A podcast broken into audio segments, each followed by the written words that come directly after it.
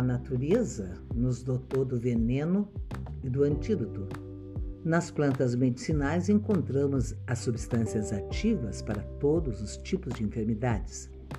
A verdadeira farmácia está na natureza. No entanto, não devemos desprezar os remédios químicos, porque também têm mostrado eficácia na cura de doenças. Quem quiser utilizar as ervas medicinais deve conhecê-las porque muitas delas são venenosas.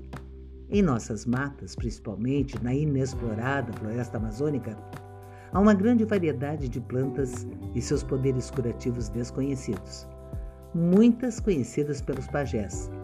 Muitos remédios usados pelos pajés foram pirateados para grandes laboratórios dos Estados Unidos.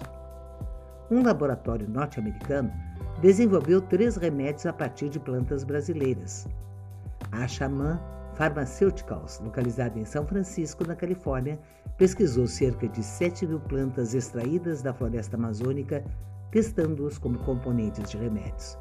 A empresa é considerada uma das mais importantes do mercado norte-americano para identificação e desenvolvimento de novos produtos farmacêuticos através da otimização de componentes de plantas tropicais.